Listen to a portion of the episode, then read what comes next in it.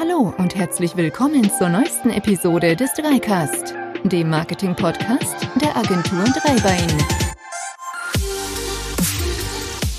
Ja, hallo und willkommen zur Folge 30 unseres Dreicasts, dem Marketing-Podcast der Agentur Dreibein. Heute gibt's News und zwar, naja, mehr oder weniger negative News wahrscheinlich für die meisten User und zwar zum Thema Google Maps.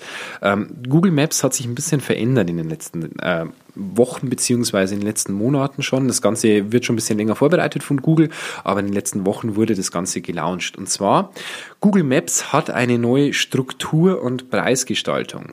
Ähm, Google Maps werden die meisten wahrscheinlich kennen von der Einbindung der Google Maps Karten auf ihrer Website. Das heißt, Google Maps sorgt dafür, dass man Karten einbinden kann, dass man Routenbeschreibungen hat und so weiter. Und das machen die meisten sehr, sehr gerne über Google Maps. Es gibt andere Alternativen wie OpenStreetMaps und so weiter, aber Google Maps Maps dürfte hier tatsächlich der bekannteste Dienst sein.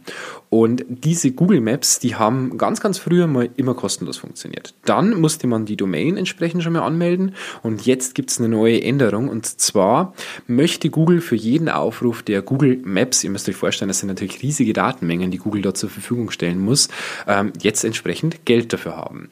Das hört sich erstmal dramatisch an, ist aber in zweit oder auf den zweiten Blick gar nicht so schlimm, denn ihr bekommt, wenn ihr Google Maps einrichtet, beziehungsweise diese, diese Zugänge einrichtet, gleich mal 200 Dollar pro Monat Guthaben von Google. Und das reicht für die allermeisten Webseiten tatsächlich aus. Das heißt, wenn ihr eine ganz normale Karte im Bereich Kontakt habt, dann zahlt ihr in Zukunft für jeden Aufruf ähm, ein paar wenige Cent und das wird dann verrechnet am Monatsende mit diesem 200 Euro Guthaben. Das heißt, wirklich für die aller, allermeisten Webseiten wird das Ganze kostenlos bleiben. Aber es gibt ein kleines Problem an dieser ganzen Geschichte und zwar, wenn ihr jetzt aktuell die Google Maps drin habt, bekommt ihr eine Fehlermeldung. Das merkt ihr sofort, denn die Google Maps wird schwarz-weiß und es kommt ein kleines Pop-up, das sagt, dass diese Google Map nur für Entwicklerzwecke gedacht ist und nicht für den Live-Einsatz. Wenn ihr dieses Zeichen bei euch in der Google Map erhaltet, dann heißt das für euch, oh oh, ich muss hier eine Zahlungsmethode hinterlegen. Denn Google ist hier schon umgestellt und möchte von euch in Zukunft wissen, wie soll denn das Ganze abgerechnet werden, wenn wir über diese 200 Euro Guthaben pro Monat kommen. Das heißt, bei Google muss ganz, ganz zwingend eine Kreditkarte hinterlegt werden und ab dem Zeitpunkt geht die Google Map wieder ganz normal, wie ihr das gewohnt seid. Wie gesagt, in den allermeisten Fällen zahlt ihr nichts dafür, aber ganz wichtig, die Kreditkarte muss hinterlegt werden, sonst bekommt ihr in der Google Map eine Fehlermeldung aktuell. Sieht nicht schön aus, sieht nicht professionell aus und sollte deswegen möglichst schnell und äh, rasch behoben werden. Ähm, wie die Preisgestaltung genau aussieht, dafür gibt es einen Preisrechner, den findet ihr bei uns im Blog dieses Podcasts, ist entsprechend unten drunter in den Shownotes natürlich auch nochmal verlinkt. In diesem Preisrechner könnt ihr schauen, wie sich das Ganze denn preislich verhält und könnt schauen, ob ihr über diese 200 Euro Guthaben kommen würdet oder nicht. Ich denke, in den meisten Fällen wird es weit darunter sein. Warum macht Google das? Naja, wie gesagt, ähm, das Ganze funktioniert über eine sogenannte API. Eine API ist eine Schnittstelle. Über diese Schnittstelle werden natürlich bei Google Maps aber tausende Daten hin und her übertragen und das kostet Google natürlich Rechnerressourcen und dementsprechend natürlich auch Geld. Und dafür soll in Zukunft einfach entsprechend eine Grenze eingeführt werden. Es gibt für diese API dann dreierlei Möglichkeiten. Es gibt zum Beispiel eine Maps API, eine Routes API und eine Places API.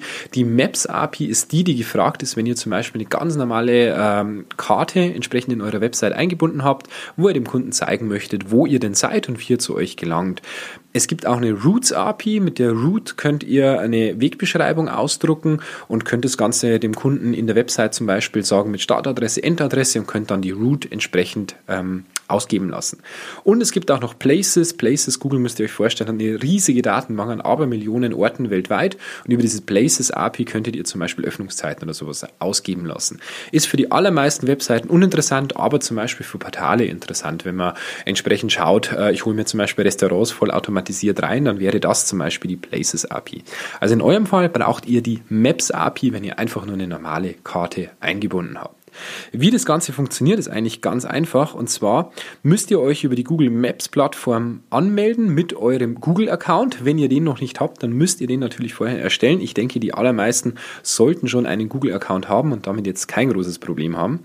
Anschließend müsst ihr den API-Key erstellen, eure Zahlungsdaten hinterlegen und diesen API-Schlüssel, der wird dann entsprechend bei der Google Maps eingetragen und der sorgt dafür, dass eure Anbindung entsprechend modernisiert bzw. aktualisiert wird und diese dann weiterhin problemlos funktioniert.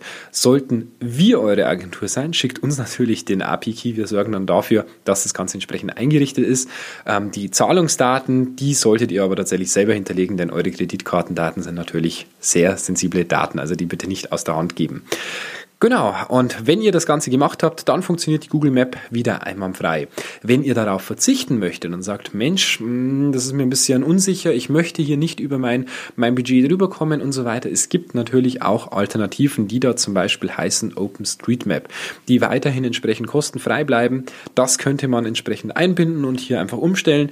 Ich persönlich finde die nicht ganz so schick wie die Google Maps Karten, die sind einfach, ja, doch Stand der Dinge, aktuelles Design, ein Flat Modern Design, ähm, ähm, wie es einfach aktuell Stand der Dinge ist.